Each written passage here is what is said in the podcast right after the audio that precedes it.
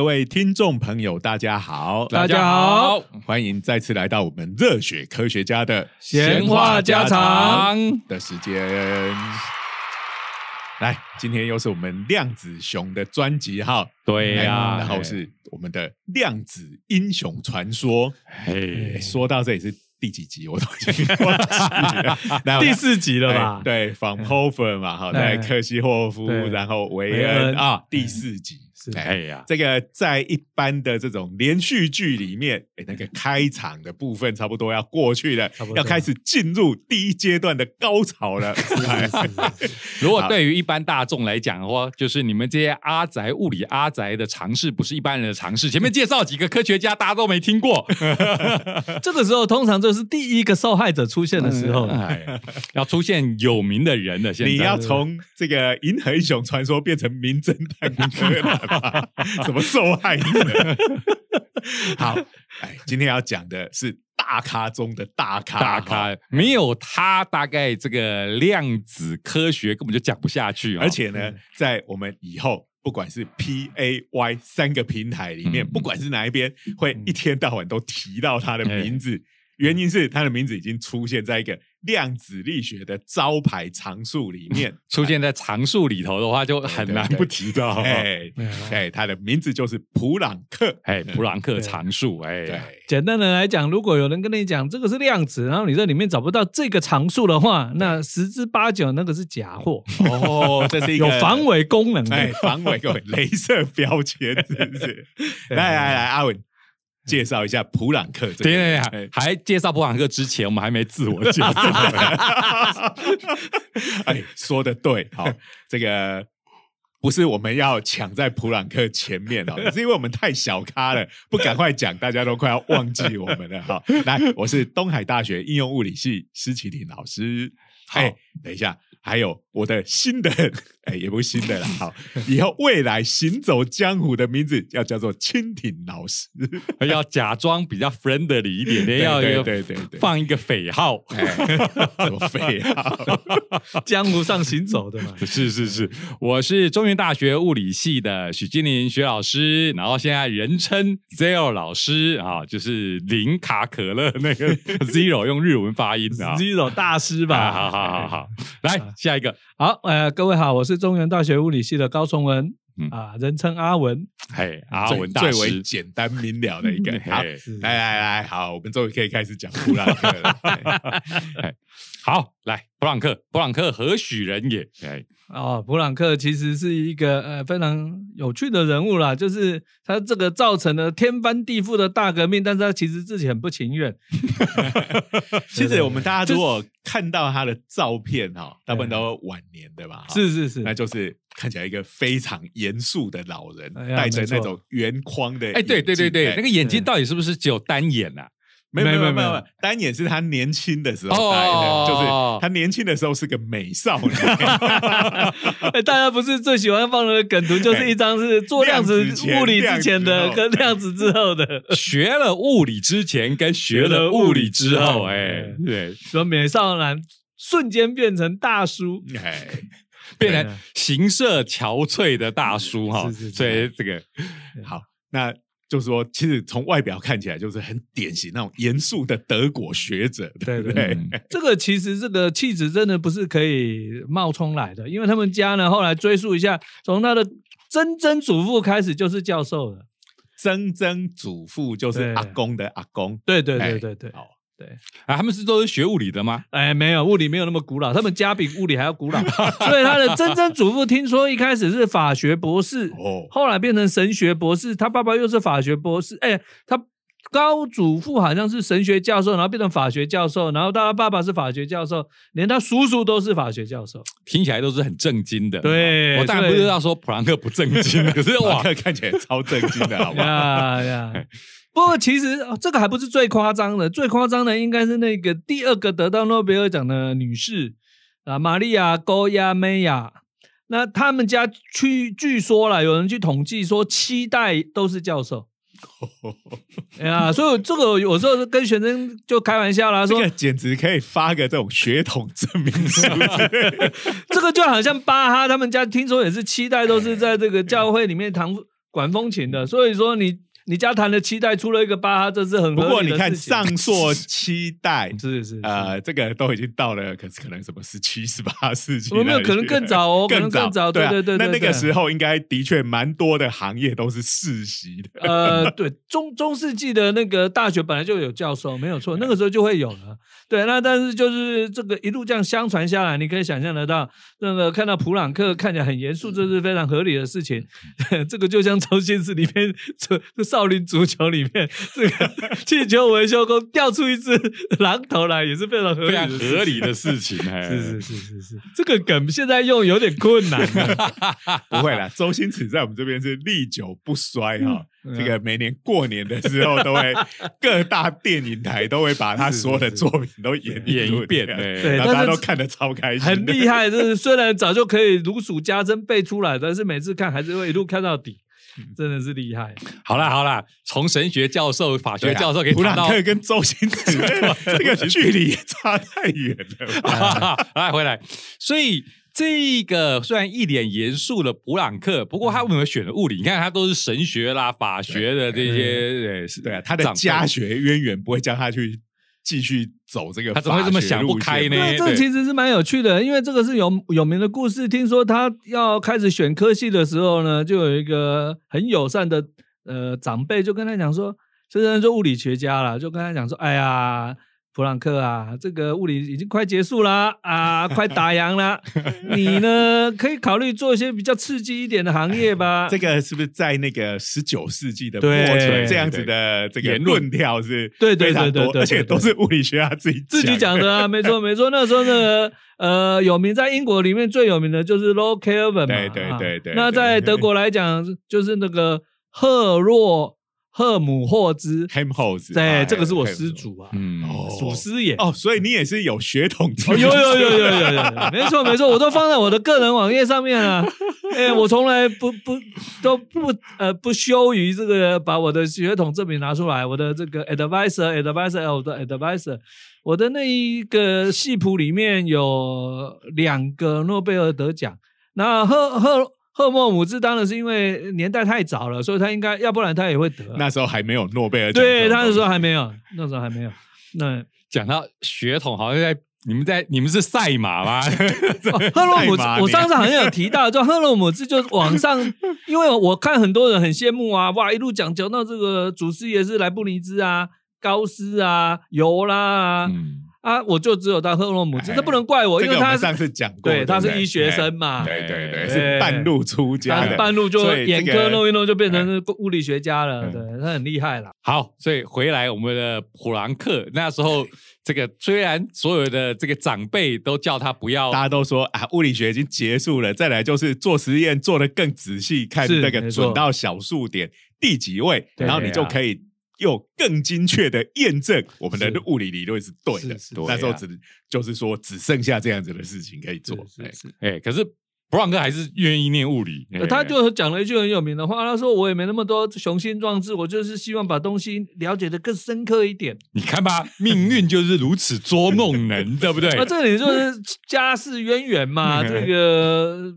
教授世家出来的子弟想法跟一般的人都不太一样。他只想要守成，结果他居然是革命的开始嘛，是是是，就有点像是在台南开担子面，想说啊，我就是把我家这个担子面的口味顾好，就没有想到后来就能产生新的口味的担子面出来。这个他自己也不甘愿，就是本来只是想要杜小月，对对对，就没有想到哇爆红了，对，出现新品种的面一样那种感觉。哎对，其实对他来讲，应该情绪上他也不太能够接受吧，这蛮有趣的事情。嗯，所以我们普朗克就是给念了物理学开始，不过我听说他好像也还蛮会音乐方面的、，对他年轻的时候，今你看他美少年时代啊，我听说他乐乐器很玩很多啊，所以他后来跟这个爱因斯坦两个偶尔还会合奏。哦哟，哎，不过在德国是这样子的啦，在德国有人就开玩笑说，我好像听过以前故事说，在台湾哇，这个小提琴、钢琴练得超好的，就去维也纳留学啊，就哭着回来了。他说：“哇靠，那个我家隔壁那个卖肉的拉的比我还好，不知道是真的假的。不过真的啦，就德奥系统的来讲，那个小孩子学学钢琴、学拉小提琴，就跟我们好像在家里这个小时候那个玩弹珠、射飞镖是差不多等级就就是你看，像在维也纳这种地方啊，是我就嗯。听过一个笑话，就是有个这个我们台湾人去奥地利玩，就去维也纳嘛，啊去维也纳当然要去朝圣嘛，是然后去嗯。看参观一下这个维也纳爱乐交响乐团。的他们这个总部那个音乐厅，然后大家找不到，那时候没有 Google Map 这种对啊方便的东西，遇到一个路人，嗯呃，他就问他说：“哎、要怎么样才能去维也纳 爱乐交响乐团？”啊，那个路人就要说：“ 练习，不断的练习。”所以你看，在这个维也纳的人，他的 mindset 就是这样。有人问这个问题，他不会觉得你是来问路的，就是说你就是要努力练习。对啊，虽然是一个老笑话，我还是蛮好笑的啊 好，练习不断的练习。不过没没去念音乐嘛，哈，念的物理啊，这个搞不好在他心目中，这个物理搞不好比音乐来的简单哦。哈那可能对他们来讲，其实是很类似的东西。嗯他们都在追求的就是一个一个秩序，一个协和。哎，这个很多人这样讲嘛，对对对对对对对说这些物理学家为什么会有这么多的音乐的造诣？因为他在精神上有共通的，在追求宇宙 真理的和谐。这个当然讲的就比较高高大上一点啦、但是我其实个人的小小经验，我会觉得，其实给学龄前的小孩学音乐，其实是好处是很多的。如果学小孩没有反抗的话啦因 为我们以前小孩要怎么反抗？你告诉我啊。哦，不会啊！现在的小屁孩的话，要反抗还是可以很激烈啊。不过我们那个时代比较不会，所以通常，譬如说小提琴来讲，你太晚学反而不好。通常我们就是幼稚园还是幼稚园刚毕业要上小学的时候，哎，就会被带去开始拉小提琴了。哎，我还真的有学过音乐，我学过钢琴呢。嗯哎，我小时候学钢琴，还学到小学毕业，嗯后来就放弃了。哎，我就是阿文讲的那个反面教材，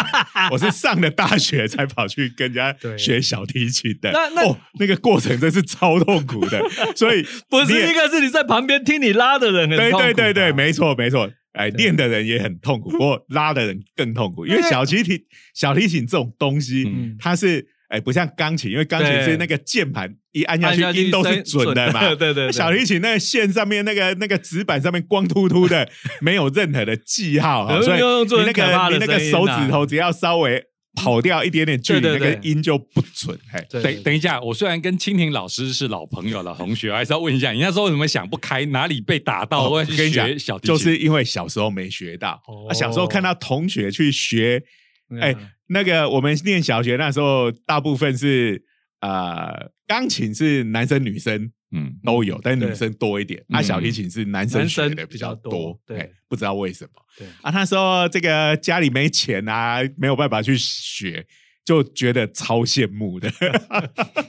那到了大学呢，因为有社团，哦社团你跑进去，只要一学期交个两百块社 费，虽然就可以学免钱的。虽然学小提琴听起来实在是非常的这个优雅的行为，但是呢，动机上面蛮中二的哈，就是我也是中二的魂发作的感觉。其实就像我去学小提琴，只是家长觉得呃他们看到自己年轻时候没有机会学，就想说去带小孩子去圆梦嘛。对那、我们小时候只想看卡通啊，就被叫去拉琴啊。哎、因为那个，尤其一开始那真的是很枯燥的过程。对，就拉，就是那四根空拉弦，对对对对，那四根空弦，我拉了一个月。对对对，那那个不，小孩子来讲是还好啦。那你哎当大人以后就会觉得无聊。对对对，，所以像我那样子上了大学才跑去学的人，最后还有留下来的就只有我一个。哇，了不起哎，这毅力惊人。哎、我还有上到进学校的乐团呢。哦对呀、这么强所以我算是哎、那时候那些学长就说，哎、以那种进大学才开始学的，我算是你这个哎是非常非常不寻常的，对。是算拉的不错的。对对对不过后来也是一样放弃 因为很容易就碰到瓶颈，就我从幼稚园一直拉拉到上大学之后，最后还是放弃。我家里也不太高兴，说花了那么多钱。我说，不然不然啊你是我我们不然不然要去维也纳吗？你还吐回去不？过我今天要讲的就是说，其实学龄给学龄前的小孩拉琴的好处哈，这个是当然是跟普朗克没什么关系，但是实际上实际上呢，因为你在学拉琴的时候呢，你的左手要事先摆好位置，而且你不是说。哎，你就是看到什么音摆什么位置，你是要看到后面好几行的地方，甚至下一行的地方，它的指法会你要先对你指法要先想好，然后不是只有指法，你还有右手啊，右手的功法要配合啊。所以其实呢，你的阅读能力，我那时候还不会写国字，还没有学 b u r b o n m o r 我就会看谱了。我我觉得这一点来讲，其实是蛮好的一个训练呐。所以呃，如果我们要回到我们的主题的话，布兰克就要讲，哎，学龄前的小孩给他读点物理，觉得怎么样？哦，这不是有一套 quantum physics for babies 吗？哎，这个呃，给小婴儿看的这个物理学我是觉得 学龄前，我宁愿让他去学音乐，可能会比较好一点。你们小心不要揠苗助长，从此他就痛恨起音乐跟物理了、哦。对因为你看，在场三个有学过音乐的，大了以后全部都放弃。我现在都在怀疑，为什么普朗克没有继续学神学、学法学？哈，就是小时候耳濡目染，我长大以后一定不要再学这个东西这样一说，就说到我内心的痛哈！我的两个女儿都跑去读文组，不过其实应该这样讲啦，十九世纪他大概这个年纪，十九世纪中叶以后，刚好也就是德意志帝国很兴盛的时候啊。然后我觉得那个时候，因为工业革命开始啊，啊、去学这个物理，在当时来讲，因为呃，因为全当比较早期的物理还是实验物理为主嘛。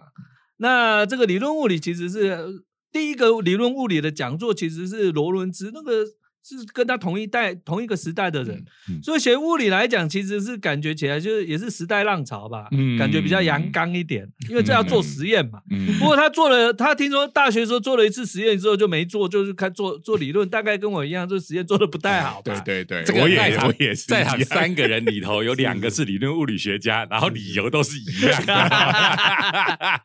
对啊，我这辈子这个这个念研究所就唯一拿到一个非 A 的，就是因为栽在这个所谓呃研究生的实验物理上呢。那因为我们在在外国念书，就只能一个人做实验。那以前在大学做实验都是有有两个人的嘛。那因为我每次就是那个电路板插完以后，我插的我我我弄的就不通啊。我的 跟我做实验的其实就是秀豪老师啊，他弄的就会通。那我说嗯那既然这样，就你做好了啊、哎，可是秀好老师还是做了理论，那你就要问他为什么最后他没有去做实验呢？他手就很巧啊，至少那个电路板是会会正常运作的。我只要我插的很奇怪，我说我是手特别黏还是怎么样？我只要我我插的从从来没有 work 过。你已经比包利好了，哎至少没有发生爆炸哦。对我怎么知道没有呢？这个包利应该以后也会有他的一集啊，是当然会有，对他这个是自然暴力可能会出现两集哦。他这个是有名的，他当然也是个理论物理学家哈所到之处，实验室一定会爆炸。哎，连他没有进实验室，我听说他只对啊，是这坐火车通过都会出事。到站，然后就而且他其实自己还觉得爆炸。他自己都觉得很介意，说为什么会发生这种事情？哎，对，真是蛮有趣的。这个简直就像开场你呃阿文提到柯南还有金田一，这简直是两大煞星啊！那这个暴力就是这个物理实验室的煞对，星，才会出现那个所到之处尸横遍野。好了好了，普朗克，普朗克拜托一下普朗克。好好好，所以 普朗克就不做实验了，对，但是他。当时呢，其实他们在德国念大学很好的啊，因为德国并没有明星学校啦，嗯所以你可以这个学校念一念，嗯呃，觉得呃收收，那换个学校念，没有什么难处的。所以你可以到处游，他们甚至常常你会发现看那个资历，就哎怎么念完这一不是念完这边念了一下就跑去别的所，那这边念了一下又跑去另外一所，那最后不过他们总是念累了就会找个大学毕业啦。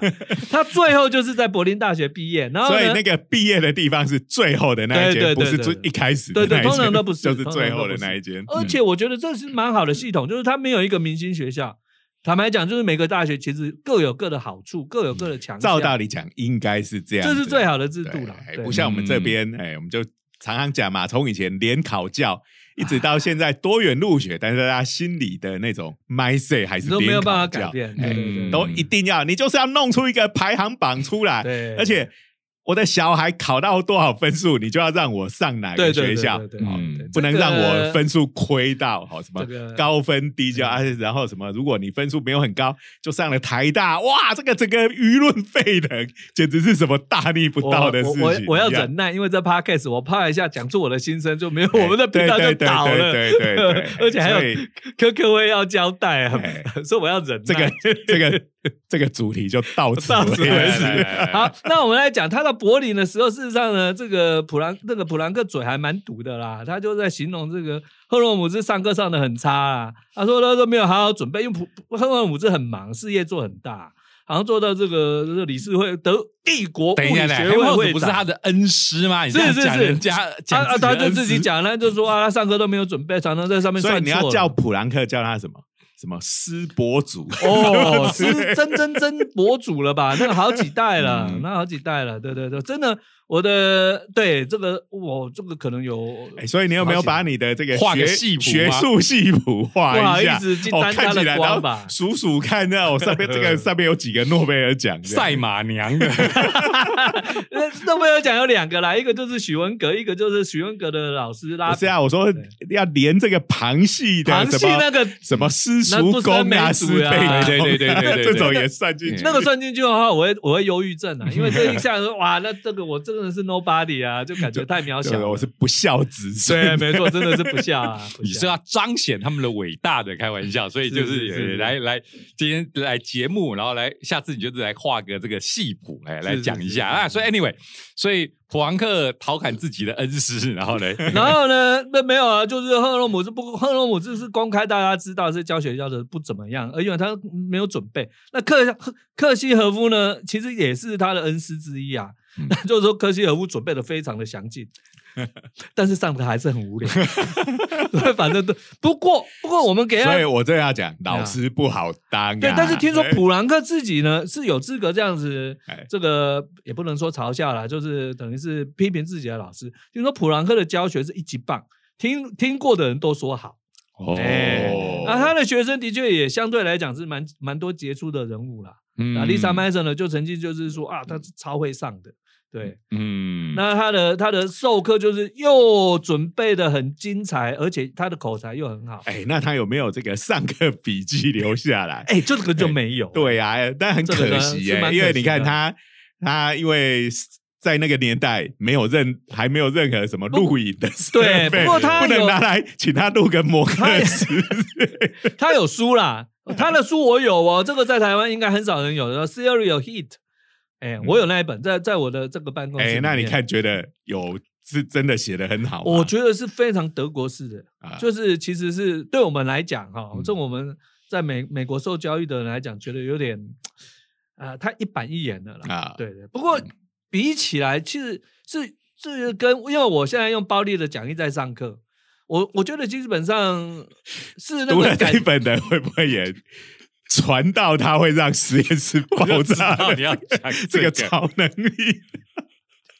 这个我就不知道了，对，说不定会有的，因为那那个巴利的讲义也不是那么流行呐、就是说，因为因为大家比较喜欢的是像 Feynman 那种比较哎那种哦，翻译曼的，比较有梗、比较有趣的这蛮有梗的德国式的风格就很平实啦。那他说嗯，他就用最少的字数把你该会的东西就是讲给你听，那你会不会要看你自己的造化？嗯，哦，对这个让我我虽然没看过那一本，但是呃，大家应该都读过那个那个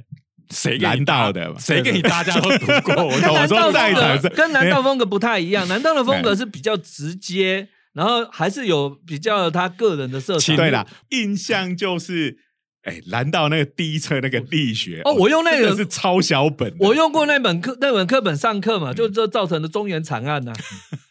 这个因为当时就想说啊、我们的那个光电材料组，我都念成光。我每次在戏上讲话、开会讲，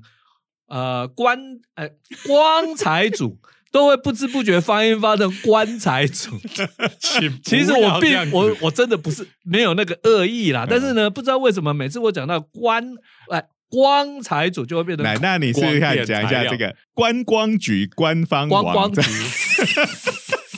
对啊，不是观光局。我们我的今天这安跟恩好像就是说分不出来，这很糟糕。哎，今天这扯太远了。我们今天这个是要绕口令的吗？啊，对对对，等一下，等一下，下，怎么会扯到这边来？这扯扯的有点远了。哦，就这个蓝道的风格的确又是不一样，但是我我让我这样讲啦，其实他的风格跟索莫菲是就蛮接近的。好，简单的来讲，就是说非常的精准，然后呢不说废话。如果他你觉得他多说了一句话，你你会发现那个话是必要，你不能把它就不能增减呐、你把它划掉了，你会发现啊不完备。你把你又写多的话下去，又发现哎不需有要。重复，哎对，所以那个写书是非常小心的。好，所以嗯至少我们给这个听众朋友一个概念，就是德国的风格跟哎美国的风格教科书上面就是不一对样，，就像我们现在在大一用的普通物理，哦，对每一本都 废话。超多，对。对，现在大概已经到了一千三百页、一千四百页每基本基本上那个已经每年都会变厚，对哎每年都出新版，然后都要叫学生买新的，后来学生通通都不买了。我们现在服务的最常见的教科书，还应该还是 Holiday。那 Holiday 这本教科书，在我们念大学的时候就已经有了，那已经三十几年了，然后一直改版，一直改版。然后 Holiday 挂了以后，接手的这个 Walker 又是一个呃，真的是哈、话匣子哈、话痨，所以他他去接手这本书的编辑以后，又拼命加，拼命加，所以以后的哦，这个字数量就越来越大，这是美国。所以这句话完全就彰显了，就是说怎么样？那过去不是有人讲说比比剑更锐利吗？那这个我们就变成说，原来教科书真的可以杀人，往那个头上嗨下去，真的会死人。哎，真的是，就比比剑更锐利的那这个情节有出现在你最爱的《银河英雄传说》里面，有个什么同盟的开国元勋军，哎嗯，本来是那个什么，不过他不是物理系的，是药学系的，哎，就是被那个帝国的。哎，把他女朋友那个，然后他就拿着他的那个药 点，直接拍下去。对杀死了一个帝国军人，然后就逃亡了。所以要点是有可能，字典也有可能，但是这个普物教科书也变成这样子，这个就真的是有点对呀 太过分了。对对，因为要点是比较像图鉴那一对种的，它对对对对要收录完全是资料性的东西。对对对，对，所以这个念物理的人哈、先不论你能不能消化教科书，至少每每天背着这课本哦，身体也练得蛮强健的。对对对，最近很流行健身嘛，对不对？好，好，回到普朗克写的那本书，是哎，你刚刚讲他写的是关于热学，热力？学哎，所以其实他一开始他的专长就是热力学热力学，对其实他的博士论文我记得就是热力学相关的嘛，就是热力学第二定律。哎呀，我们听到就觉得肃然起敬，对太重要的一个定律了。哎，那事实上，我们常常听到说，哦，热力学第二定律有什么这个呃克劳修斯版的嗯陈述法啦、low Kelvin 的陈述法啦，其实还有一个就是普朗克的陈述法。嗯那通常会跟 low Kelvin 的陈述法混混混在一起讲。嗯，对，它其实是一个非常精确，就是为学非常严谨的一个一个非常典型的德意志的这个物理学家。这个哈，大家这样子可能听不来说，是不是他用的字特别少？啊，真的就是我讲的嘛，增一字则太多，对对少一对字则太少。这个就是我们在讲，比如说在讲那个呃美女的这形容美女，就说喂多一分则太肥，这个少一分则太瘦一样 我们。是要讲那个资讯理论，就是哦这个资料的可压缩性。啊是是是就是普朗克这种风格，就是他几乎把它讲到一个不可压缩的状对，态，完全就不能再。改了，就是说，就是达到最好的一个境界。所以你嗯你在想说啊，这不是很简单吗？这个其实很难，我们自己写书就知道。哎，像这个，你要通常写书的时候，你就会想要把所有东西都都想写进去，你就会发现呢，你很难约束自己的这个字数。那你一直砍自己的字，你就会觉得这很这个其实真的需要功力。那可以说这个是炉火纯青的，砍自己的文字就好像在砍自己的手脚一样哦，而且你要砍到 刚刚好，哎，就好像剪指甲一样，你要剪到刚好不会痛的地步。哎，这个比喻不错，蛮恰当的。好好啦，那这个普朗克为什么会这个热力学？想起来，这个热力学跟量子力学好像关系并没有很直接的联对对对对是它是怎么搞搞搞搞到呃，这这个其实这个其实就是要带到上一回我们讲到的维恩呢，虽然哎他不出名嘛，那我们上次讲到 不要这样吐槽人家。好了好了好了，应应该这啦样讲啦。其实他在念书的时候呢，虽然这个赫洛姆兹上的很差，赫西弗夫上的很 boring，那他自己呢，其实都在家里练功，他用的就是克劳修斯的讲义。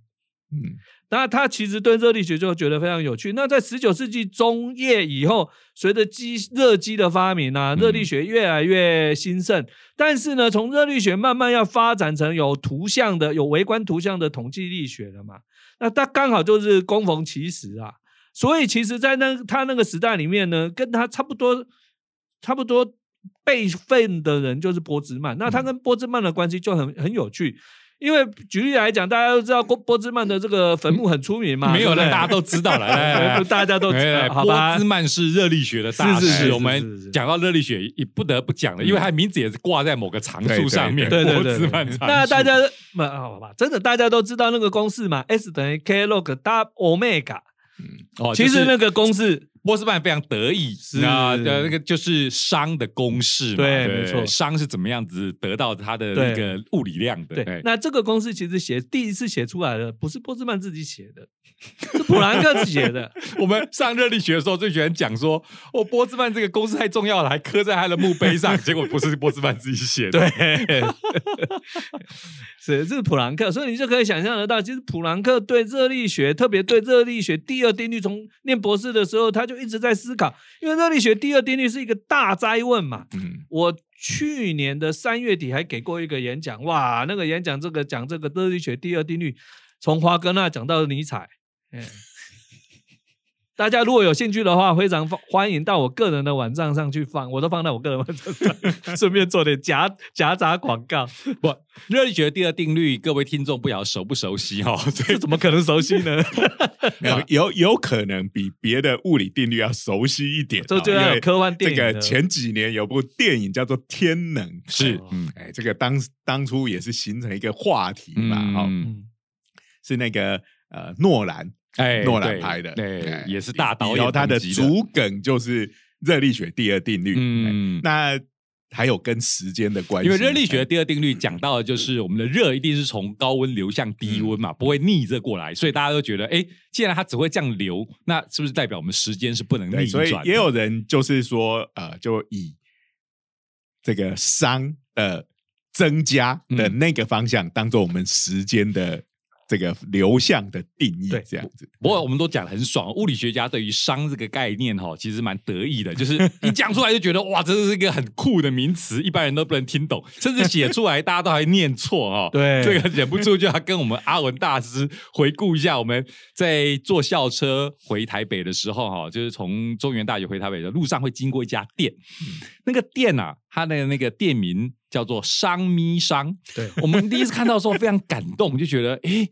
这家店啊，该不会是有物理背景的人开的店，所以用物理名词“商”。不晓得各位听众对于“商”这个字有没有印象啊？就是一个火旁边写一个一个商人的商人的商，做生意的那个商，所以还是念作商。所以我觉得会用这个字当做店名，应该是很有物理素养的。可是商咪商咪是那个呃一一个口一个米，对对咪上小猫咪咪叫的那对对对个。小咪咪咪叫。所以这个商咪上的店到底在卖什么？哎，不过这里我有一个个问题哈，就是说“商”这个中文字，我曾经看过有两种写法。啊嗯，一个就刚讲的那一个，然后另外一个是这个水滴的滴，是是把那个三点水改成火字旁，是是哎是是是，两种是这样来的？对对对，那个字大家因因为也不会念，所以就念 “d”，，也有人把它念成低也有念商，对，哎严格来讲，因为我们旁边写的是商，所以嗯发音也应该是商。就它的语言来讲，应该是念商，但是常常会被念错，念成滴。滴哎，因为它长得有点像水滴的滴，因为你直觉嘛，它就一个火，一个变成水部嘛，一个是火字边，一个水字边，这样变过来，大家都觉得，哎，好像应该也要念一样，就念成滴哈。所以这个就是有边念边，但是要看你念的是哪一边。哎，然后我们讲到这家店，其实应该就是被误读了，因为我们跟高大师、跟阿文大师每天这样坐校车一直看看看，后来我们发现他挂了一条红布条，那红布条写着。本店最新 AV 女优，什么鬼呀、最新日本进口 AV 女优写的英文的 DVD，我们才恍然大悟。哦，对原来那个字被念成 D 了。他写成英文的 DVD，对，才原来他那个中文就是为了要呼应 DVD，原来那个不叫商咪商，叫 DVD，对害你们大失所望。对，因为一开始的时候，那个这个是我平常都经过，我都在睡觉，我都没有注意到这个是 Zero 大师提醒我说，哎，那家叫三，然后他说你要怎么念？我说都能念成三 V 三，他就说你果然是物理人，原来要念作 DVD。后来我自己在写东西的时候才发现，你如果这个中文输字法是用注音的时候，你你打商，你还真的出那个商这个字是不出出不来的，你一定要打成 D 耶。那么虽然每次都觉得说这是胡闹，怎么会写成 D？可是你不按 D 的音就不会出现那个那个字，所以真的也很苦恼啊。对，大家都念错了，大家都念错，没有人去跟这个注音输入法人讲说你搞错了这样。好，所以呢，我们讲说物理学上面这个熵的概念哈、哦，是是很酷的一个概念。可是有时候我们对大众在比喻的时候，通常都会讲说，它可以把它当做一种乱度的度量。我们通常只是最认这样比，虽然它其实真的要把它量化的时候，还是得写出波兹曼那个式子，是比较大家比较能够理解，比较能够在就量化的观点上面把它写清楚。可是我们给大众的时候，我们讲说就是就是东西会越来越乱，就好像我们家里啊，自然而然的，哎，我不去收拾的话，就会越来越乱、因。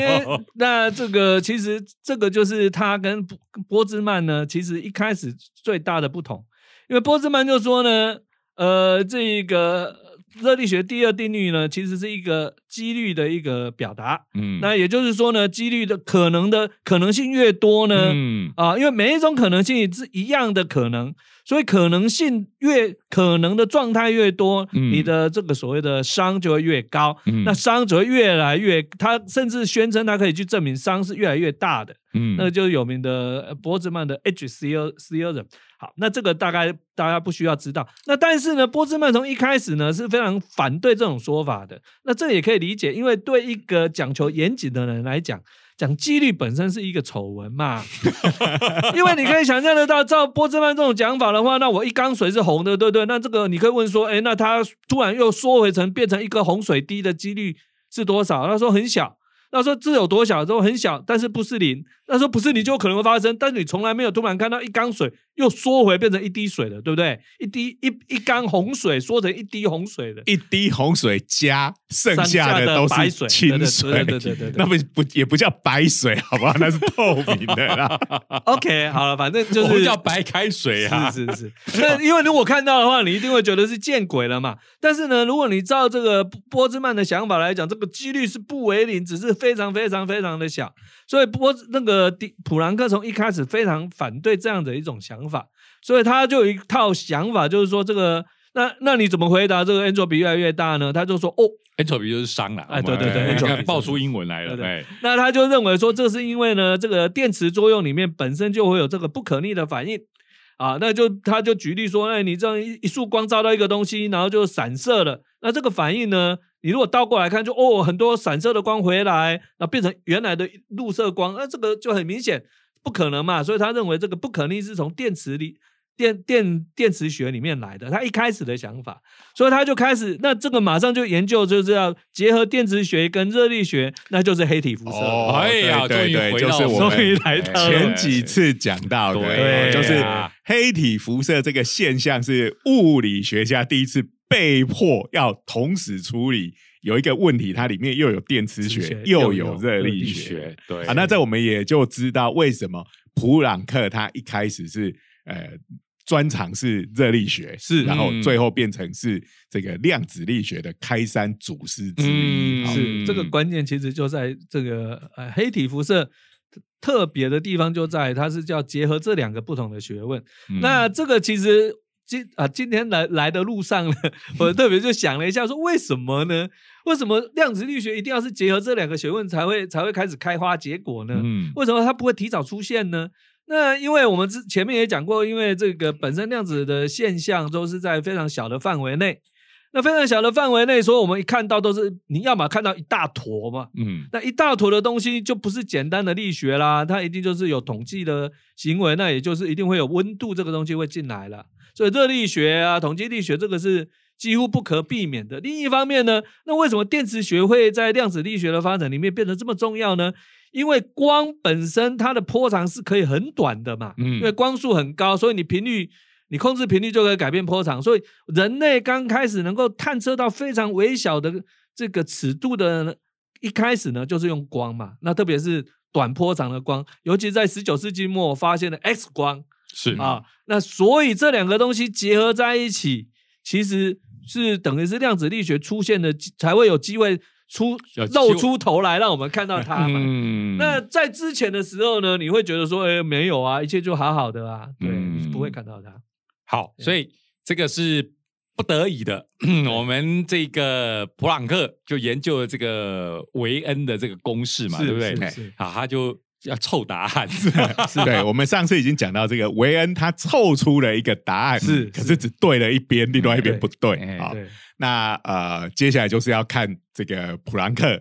怎么彻底的解决这个问题啊。嗯，哎，不过因为我们前面已经把这个普朗克 这个人，他到底是怎么样一个人，哎，然后还加上其他杂七杂八无关的事情，我们已经把这一集的 时间给用掉了。哎，我们这个节目叫做《热血科学家的闲闲话话家家常常》嘛，对不对对啊？完全符合我们 好，所以这个我们就。而且再说呢，普朗克这位物理学家实在太大咖了。对呀哦这个一开始我们就有打算，嗯呃，要连做两集好啊，所以在这里也预告一下，本来我们这个量子熊系列呢，跟另外一个科学新知的系列是交互蹲跳，嗯一边一集哈。那我们这个这一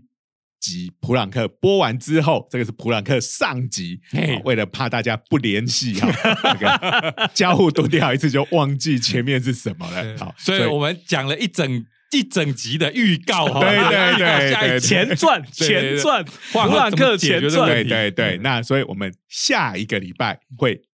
依然还是播出普朗克嗯的下集的部分。嗯好是是是那虽然我们上次也曾经有一次是呃连续两集科学新知，连续两两集量子熊，不过那单纯是弄错了的关系。哎，这次不是弄错，我们这一次是蓄意的，蓄意的